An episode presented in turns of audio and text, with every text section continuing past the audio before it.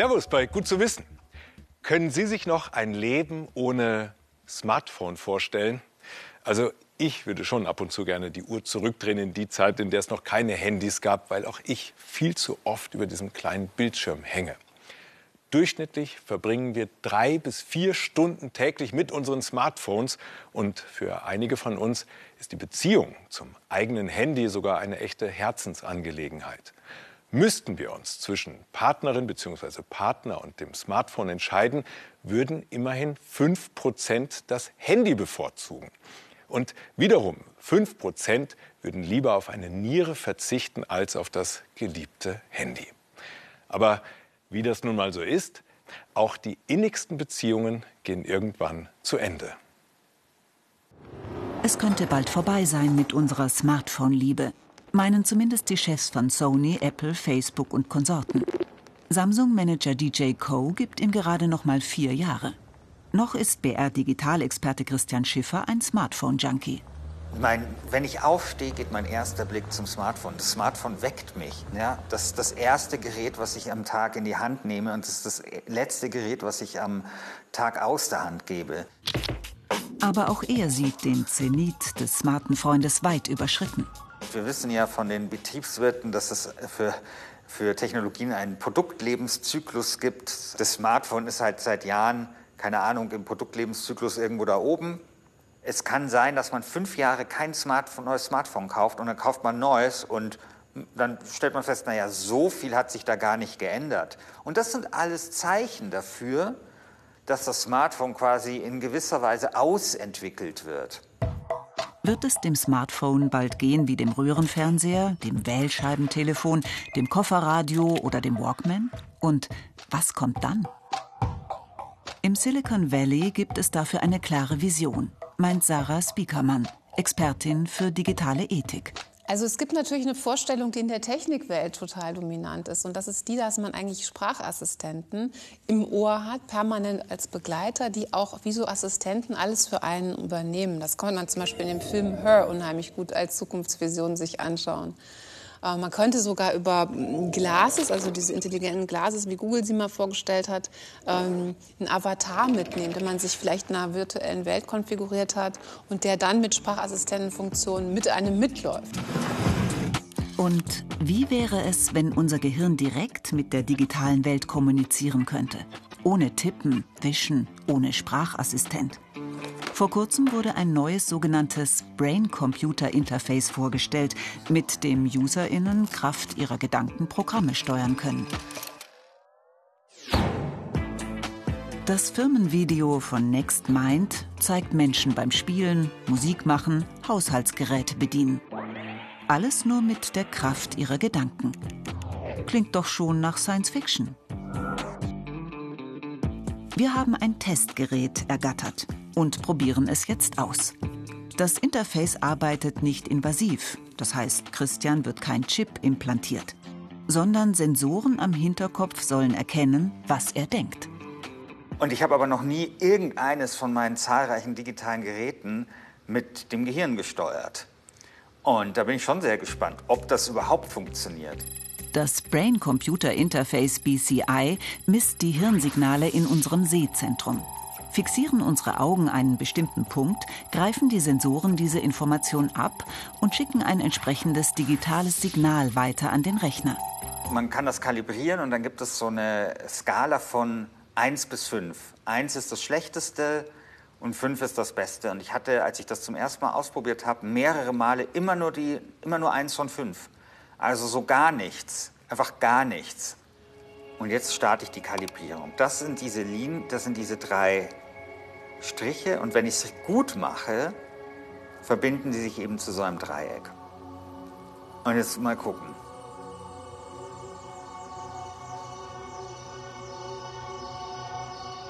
Wird es Christian diesmal gelingen, seine Hirnströme so zu steuern, dass sich ein Dreieck bildet?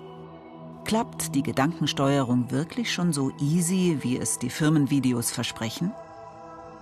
Während Christian versucht, sein Gehirn mit dem Programm zu verbinden, fragen wir Andreas Zimmer vom Tech-Konzern Huawei, wodurch das Smartphone abgelöst werden könnte. Das Smartphone wird keine zentrale Rolle in dem Sinne mehr haben, wie wir sie heute kennen. Letztlich werden sich verschiedene Geräte, verschiedene Funktionen teilen und wie Inhalte ganz einfach zwischen den Geräten hin und her geschoben werden kann, je nachdem, in was für einer Situation ich bin. Also wenn ich auf dem Sofa sitze und eben einen großen Bildschirm vor mir habe, kann ich einen Videocall eben auf dem größtmöglichen Bildschirm äh, annehmen. Und wenn ich dann sage, okay, ich muss aber jetzt gehen, beispielsweise in einen anderen Raum, kann ich diesen Videocall ganz einfach in den anderen Raum transferieren. Und selbst wenn ich meine Wohnung verlassen möchte, nehme ich den Videocall dann einfach auf dem Smartphone oder auf meinem Wearable einfach mit zur Tür raus. Auch das geht. Es geht einfach darum, dass sich am Ende des Tages die Geräte ähm, dem Nutzer anpassen und nicht umgekehrt. Das ist doch praktisch. Der Fernseher schaltet automatisch mein Lieblingsprogramm ein, der Kühlschrank bestellt das Essen von selbst und das Licht dimmt sich wie von Zauberhand. Klar, hier im Studio, hallo, hier bin ich, sorgen meine Kolleginnen und Kollegen für die Magie. Aber es gibt Häuser, da funktioniert das hier tatsächlich. Ein smartes Haus in Niederbayern. Hallo Andreas, willkommen bei den Aidaris. Komm bitte herein. Ich habe deinen Namen im System eingetragen. Das System hat über Nacht äh, deine Bilder gesucht im Internet, deine öffentlichen Bilder, und hat die runtergeladen, hat dein Gesicht gelernt und ich habe dem gesagt, du darfst hier reintreten. Khosrau Haidari ist dabei, sich einen smarten Traum zu verwirklichen, für den er kein Smartphone mehr braucht. Hier sind hunderte Geräte miteinander vernetzt. Computer, Esstisch blau. Die Beleuchtung. Der Staubsauger, der ausgeht, wenn es an der Tür klingelt. Computertür öffnen.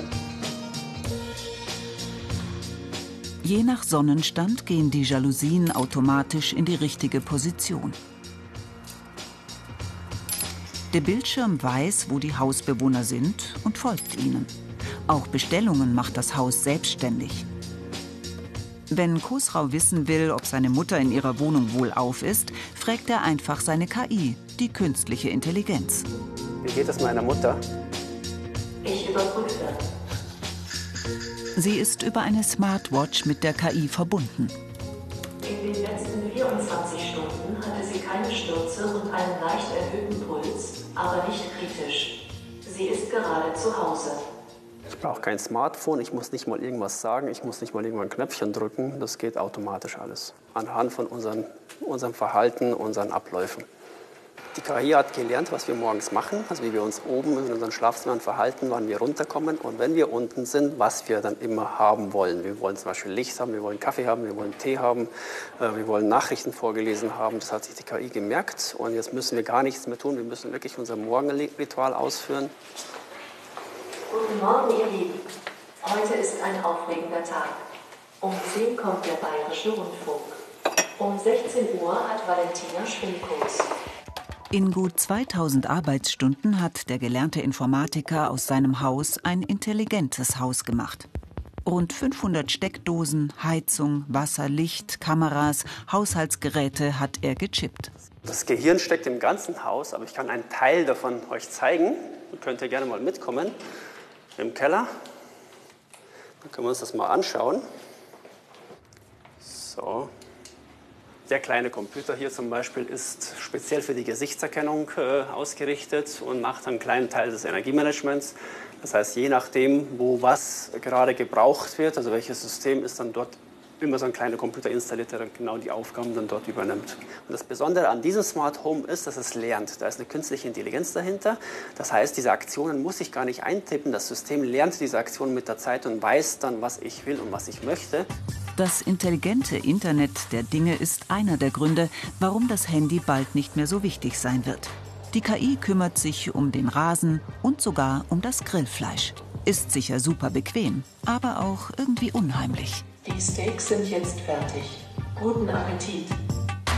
Im Internet der Dinge verschmelzen die Grenzen zwischen realer und digitaler Welt.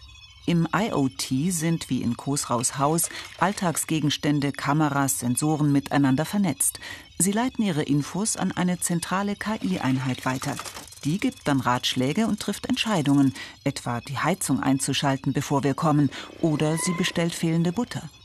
Schon heute sind 30 Milliarden Dinge auf der Welt vernetzt. Bald werden es 100 Milliarden sein. Dank dem neuen Mobilfunkstandard 5G können Fahrzeuge, Verkehrswege, alle digitalen Geräte bald in Echtzeit Daten austauschen. Doch nicht immer klappt alles reibungslos. Und auch hier gab es am Anfang schon witzige Aktionen. Einmal hat uns die KI zum Beispiel nicht reingelassen in der Tür. Gott sei Dank gibt es sowas wie Schlüssel auch. Und äh, klar, das lernt aber immer dazu. Und zum Beispiel dieses Nicht-Reinlassen ist seitdem nicht mehr vorgekommen, weil die KI gelernt hat, was machen die eigentlich genau, wenn die wenn sich dem Haus nähern. Eine lustige Geschichte. Aber mal im Ernst, wie können wir verhindern, dass wir die Kontrolle über die digitale Welt verlieren? Die Forderung zum Beispiel vom Chaos Computer Club ist, dass man für Smart Home Geräte zum Beispiel sowas macht wie ein Mindesthaltbarkeitsdatum, wie, wie man das von der Milch im Supermarkt kennt, dass nämlich ganz klar ist, so lange, wenn ich so eine Kamera kaufe oder irgend so ein Smart Home Device, dass ich vorher weiß, so lange wird das mit Updates versorgt. Man kann ähm, versuchen, möglichst viel noch bei sich auf dem Computer abzuspeichern und nicht alles in der Cloud zu machen. Man kann versuchen, wenn man technisch affin ist, mit Linux und Open Source Software zu arbeiten. Einem jungen Menschen würde ich das heute sowieso raten, von vornherein mit diesen Open Source Software Funktionen zu arbeiten und nicht sich in die Microsoft und Apple Welt hineinzubegeben. Die Trilliarden von Daten, die all die Dinge in jeder Sekunde für uns sammeln, könnten unsere Gesellschaft, das soziale Gefüge zerstören. Der Schutz der persönlichen Daten ist übrigens ein EU-Grundrecht. Wir alle könnten die über uns gesammelten Daten bei Google, Facebook, TikTok und Co anfordern. Aber wer macht das schon? Datenschutz interessiert uns oft nicht so richtig und deshalb produzieren wir auch jede Menge Daten, weil wir viele Nutzungsbedingungen oft einfach so per Mausklick akzeptieren, schließen wir das Sammeln von Daten über uns nicht aus. Hinzu kommt, dass unsere modernen Smartphones mit ihren Kameras und Sensoren regelrechte Datensammelmaschinen sind. Auch wenn sich viele von uns den Alltag ohne diese Mini-Computer in der Hosentasche nicht mehr vorstellen können, so lange gibt es das Smartphone noch gar nicht. Gefühlt war das Smartphone quasi schon immer da, wie diese Dame hier. Ihre Ära ist auch irgendwie die Ära des Smartphones. Alles begann vor 27 Jahren. Das IBM Simon war das erste Gerät mit Touchscreen. Zwei Jahre später kam der Nokia Communicator auf den Markt. Damals eine Sensation. Er konnte E-Mails und Faxe verschicken. 1999 erschien die erste Handykamera. Das Toshiba Kamesse hatte eine Auflösung von 0,1 Megapixeln. Die Qualität bescheiden. 2007 war das Geburtsjahr des Smartphones, so wie wir es heute kennen. Die Präsentation des ersten iPhones.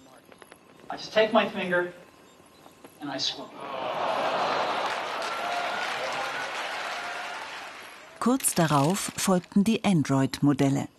Seitdem wurden die Geräte immer flacher, leichter, leistungsstärker. In den letzten Jahren gab es beim Smartphone allerdings keine bahnbrechenden Neuerungen mehr. Selbst hier, so ein Mittelklasse-Gerät hat eine super Kamera, ein gutes Display, eine lange Akkulaufzeit und auch genügend Speicherplatz. Scheint so, sei die Geschichte des Smartphones so langsam auserzählt. Gut zu wissen, dass an der Zukunft bereits geschmiedet wird. Tech-Konzerne arbeiten daran, das Smartphone abzulösen. Google will den Touchscreen überflüssig machen.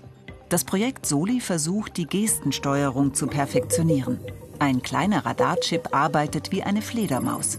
Er sendet kurze Signale und bekommt Echos, die er interpretiert und entsprechend in digitale Signale umwandelt. Ein Touchscreen wäre so überflüssig.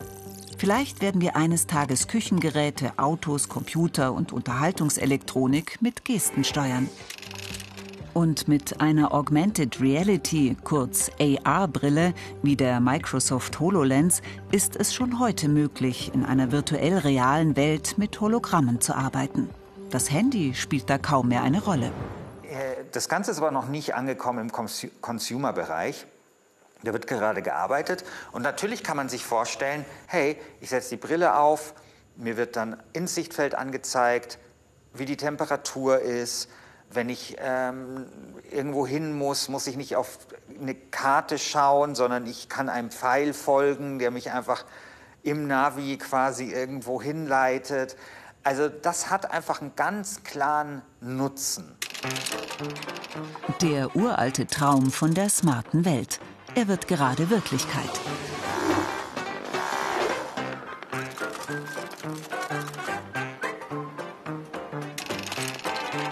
Doch was passiert mit der Unmenge an Daten, die die Dinge über uns sammeln, die immer intimer werden? Medizinische Daten, Bewegungsprofile, Kaufverhalten, emotionale Zustände. Ist da nicht ein Riesenmissbrauchspotenzial? Das Internet der Dinge erlaubt auch den bekannten Konzernen, jeden und jede von uns bis ins kleinste Detail auszulesen. Marschieren wir in eine dystopische Black Mirror oder Blade Runner Gesellschaft? Diese Zukunft, die uns hier, sage ich mal, vom Silicon Valley Visionären, ja, aller Elon Musk und wie sie alle heißen, präsentiert wird, führt uns doch direkt in eine Dunkelkammer. Das ist Dark Science Fiction, ja, und mit dieser Dark Science Fiction sind diese Leute auch groß geworden. Das ist keine Welt mehr, in der ich Freunde habe, Tiere habe, einen Garten habe, in der man sich trifft. Alle sitzen in diesem eingeschlossenen virtuellen Raum und das ist dunkel. BR-Experte Christian Schiffer sieht die neue digitale Welt nicht so negativ. Er versucht gerade seinen Laptop mit seinem Gehirn zu verbinden. So, das war jetzt das heute beste Ergebnis. Ja. Ich glaube, ich kriege einen Dreier.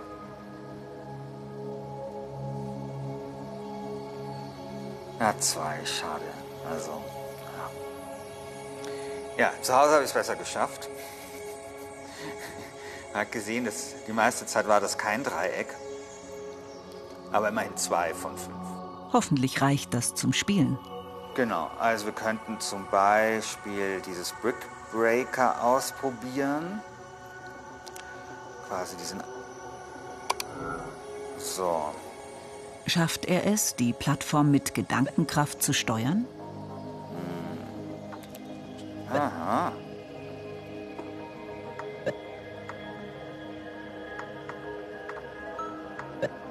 Aber immerhin.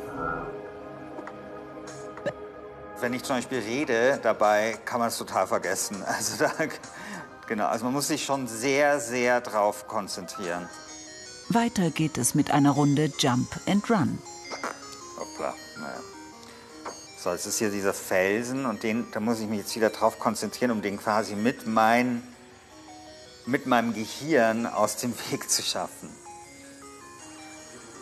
Den grünen Kasten darf er mit dem Touchpad steuern. Okay, ich hatte es geschafft eigentlich, aber ich muss dann quasi diesen Kasten da drunter äh, weiterschieben.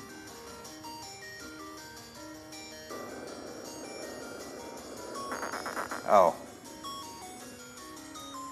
Ich finde es total faszinierend. Ich hätte nicht gedacht, dass ich mit meinem Gehirn irgendwas steuern kann.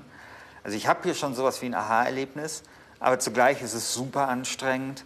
Es ist extrem langsam. Man hat immer das Gefühl, dass es vielleicht doch nicht funktioniert. Und deswegen kann ich mir nicht vorstellen, dass in den nächsten fünf Jahren oder in den nächsten Jahren überhaupt das eine Rolle spielen wird. Elon Musk ist sich sicher, dass es eines Tages funktioniert. Er experimentiert mit BCI-Implantaten, also Chips im Gehirn. So soll die Menschheit in Zukunft mit der digitalen Welt kommunizieren. Im Zuge der Weiterentwicklung der BCIs könnte es eines Tages möglich werden, seine Gedanken in eine Cloud zu laden oder sich mit dem Internet zu verbinden, wie es smarte Devices bereits tun. Menschen könnten sich direkt mit Robotern verbinden, um schwierige Aufgaben zu meistern und weit entfernte Gegenden zu erkunden. Das ist alles Zukunftsmusik. Zurück in die Gegenwart. Was kommt nun in den nächsten Jahren nach dem Smartphone, so ganz konkret? Ich bin mir sehr sicher, dass wir über Kopfhörer noch eine ganze Menge sprechen werden. Und dass es da viel Wettbewerb geben wird, so ganz ähnlich wie beim Smartphone am Anfang. Ich kann mir vorstellen, dass man permanent, wie wir heute Minicomputer in der Tasche haben, in Zukunft permanent Minicomputer im Ohr haben wird. Ich bin mir sicher, dass in spätestens zehn Jahren äh, fast alle Neubauten KI-Unterstützung werden, haben werden. Wenn die KI weiß, welche Aktionen auszuführen sind, wozu brauche ich das Smartphone? Smarte Kopfhörer, AR-Brillen, smarte Häuser, vielleicht sogar Gedankensteuerung könnten das Smartphone ablösen. Folgt man den großen Visionen der Tech-Riesen, dann werden wir in naher Zukunft mit einer virtuellen Parallelwelt verschmelzen, in der wir arbeiten, reisen, spielen. Jetzt müssen wir die rechtlichen und ethischen Regeln für diese neue Welt festlegen. Denn auch wenn das Smartphone verschwindet, die Digitalisierung und unsere Verschmelzung mit der Technik wird weitergehen. Also ich muss zugeben, mein Verhältnis zum Handy, das ist gespalten. Oft nervt es mich, weil ich es ständig in der Hand halte, aber ich finde es auch ganz entspannend. Abends zum Beispiel, wenn die Kinder dann endlich im Bett sind und ich gemütlich durchs Internet surfe. Und dazu ein schönes Glas Wein. Stopp, Moment. Suchtexperten würden jetzt wahrscheinlich einschreiten. Erstens Handysucht und zweitens birgt Entspannung mit Alkohol ebenfalls Suchtpotenzial.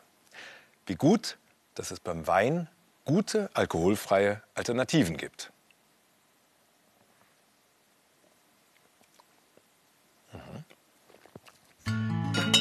Heute hat Weinexperte Bernhard Messmer zu einer außergewöhnlichen Weinprobe eingeladen. Er verkostet ein paar Neuzugänge, darunter auch alkoholfreie Marken. Wie werden die bei den Gästen ankommen? Ähm, wir werden sehen. Ähm, ich lasse mich da sehr gerne überraschen. Es ist anders, es hat weniger Körper, allein für, durch dieses Verfahren eben, dass man dann den Alkohol entzogen hat. Ähm, er wird eine Süße haben. Die Süße kann als angenehm empfunden werden oder kann auch irritieren. Los geht es mit drei Weißweinen. Jedes Glas bekommt eine Farbmarkierung. Die Weine ohne Alkohol haben einen weißen Punkt. Werden die Gäste einen Unterschied schmecken?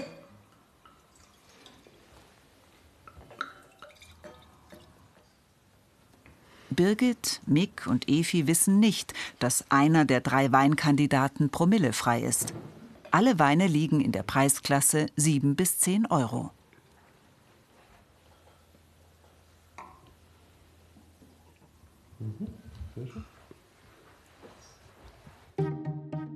Großer Teil der deutschen alkoholfreien Sorten und Marken kommt aus Rüdesheim am Rhein.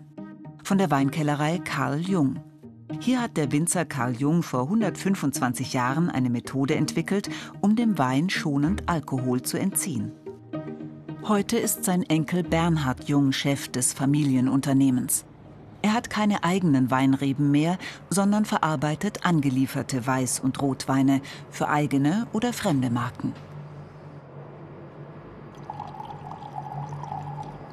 Nicht jeder Wein eignet sich dafür.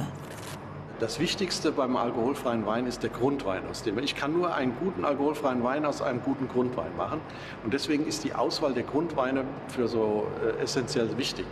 Also ich kann nicht irgendeinen billigen Wein nehmen, wie Sie gesagt haben, sondern es muss schon eine äh, besondere Auswahl sein. Nach der Anlieferung landet der Wein in der sogenannten Vakuum-Extraktionsanlage. Hier wird der Wein mittels Vakuum entalkoholisiert. Der Alkohol verdampft im Vakuum schon bei unter 30 Grad. Die Aromastoffe werden beim Verdampfen aufgefangen und dem alkoholfreien Wein wieder zugeführt. Nun, mit der Aromarückgewinnung erreichen wir, dass möglichst viele von den im Ursprungswein erhaltenen, enthaltenen Bouquetstoffe auch im alkoholfreien Wein wiederzufinden sind. Ja? Das können äh, nach, der Duft nach roten Früchten sein oder Zitrusnoten oder ja, all das, was eben so ein Wein ausmacht. Zurück zur Weinprobe. Wie schlägt sich der alkoholfreie Weißwein mit der weißen Markierung? Hat er überhaupt eine Chance gegen die Promille-Konkurrenz? Der Weiße, den finde ich am besten. Der ist fruchtig und ich mag gern lieber ähm, süßere Weine. Es schwankt dann zwischen dem Gelben und dem Weißen. Obwohl ich eigentlich mehr auf trockene Weine stehe, äh, ist mir der, der Gelbe dann doch etwas zu herb schon fast, sodass ich jetzt in dem Fall auf den Weißen etwas lieblicheren gehen würde. Riecht ein bisschen seltsam, ähm, erinnert ein bisschen an Limo. Efi ist misstrauisch. Ansonsten zwei Stimmen für den Null-Promille-Kandidaten. Das hätte der Weinexperte so nicht erwartet. Normalerweise hat ein trockener Wein ähm, zwischen 10,5 und, und 14 Volumenprozent Alkohol. Diese Komponente, die fehlt uns komplett. Und Alkohol ähm, ist auch ein Geschmacksverstärker. Ähm, er unterstreicht aus die Fruchtigkeit, er unterstreicht diese Aromen. Es gibt, er gibt Körper, gibt ein Mundgefühl eben auch dazu. Und das haben wir letztendlich alles nicht. Trotz dieser Defizite steigt der Absatz in Deutschland. Inzwischen ist jede hundertste Flasche Wein alkoholfrei. Und sogar jeder zwanzigste verkaufte Sekt. Bei der Weinprobe kommen jetzt drei Rotweine zur Verkostung. Kann der alkoholfreie wieder überzeugen?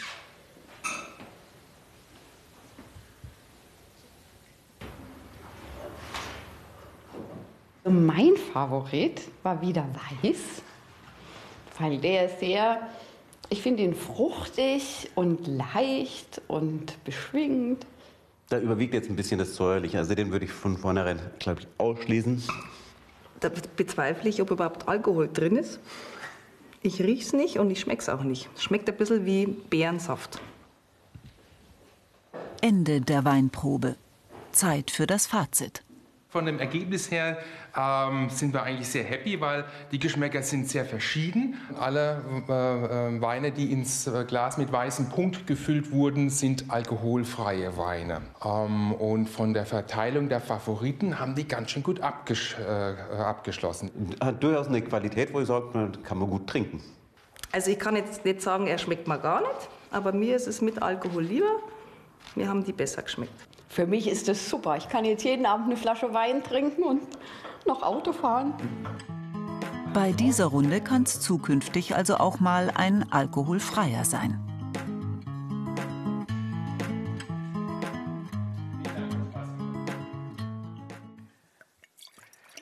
Wir machen heute auch noch ein oder zwei Flaschen auf, mit und ohne Alkohol, denn heute geht ein Abschnitt zu Ende. Das war die letzte gut zu wissen Magazinsendung. Viele von Ihnen haben oft und regelmäßig zugeschaut. Ich danke Ihnen ganz herzlich für die Treue, aber auch für Ihr Interesse an den Neuigkeiten aus der Wissenschaft. Ganz besonders danke ich all meinen Kolleginnen und Kollegen, die Woche für Woche gut zu wissen mitgestaltet haben und das mit viel Herz, aber auch mit viel Verstand. Und der ist ja bei einer Wissenssendung nicht ganz unwesentlich. Ich werde Sie an den Bildschirmen, ich werde euch hier im Studio, ich werde all das vermissen. Ich durfte hier wirklich viel lernen. Vielen Dank. Vor über vier Jahren sind wir mit Gut zu wissen gestartet. Aber was sind vier Jahre? Die Zeit ist relativ. Albert Einstein hat sie so beschrieben, wenn man mit einem schönen Mädchen zwei Stunden zusammensitzt, so meint man, es wäre nur eine Minute. Sitzt man aber eine Minute auf einem heißen Ofen, so meint man, es wären zwei Stunden. Das ist Relativität. Und die Zeit läuft weiter. Ab nächstem Samstag laufen hier auf diesem Sendeplatz immer spannende Wissensdokus. Die werden Ihren Wissensdurst stillen. Machen Sie es gut.